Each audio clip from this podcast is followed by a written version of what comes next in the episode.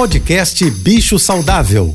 Fique agora com dicas e informações para melhorar a vida do seu pet com a veterinária Rita Erickson, mestre em comportamento animal. Olá, boa tarde a todos, espero que estejam bem. Essa semana eu estou respondendo perguntas dos ouvintes e a Maria de Fátima me mandou assim: Estou com uma gata adulta já de alguns anos.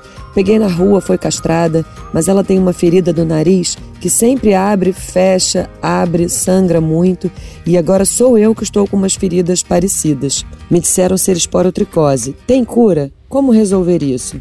Maria de Fátima, parece sim um caso de esporotricose, pelo que você está descrevendo, mas é impossível opinar sem examinar a sua gata e você. É fundamental que você leve sua gata para um atendimento veterinário e vá no médico.